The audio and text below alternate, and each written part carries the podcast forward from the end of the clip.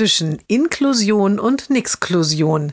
Jeden Montag eine neue Geschichte im Blog von Kirsten mal zwei. Heute Gut klingen die Angebote des Ferienspaßes für Kinder des Ortes, tolle Tagesausflüge oder spannende Aktionen.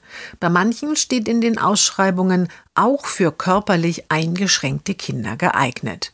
Hm, denkt die Mutter, was das wohl heißt, denn körperbehindert ist das Mädchen nicht. Sie fragt bei der Stadt nach, die das Programm herausgegeben hat. Die Mitarbeiterin verspricht es zu klären. Dann ruft sie zurück. Also, sagt sie, das heißt, dass Kinder, die körperlich nicht so fit sind, gerne mitkommen können. Aber geistig Behinderte, die traut sich keiner zu.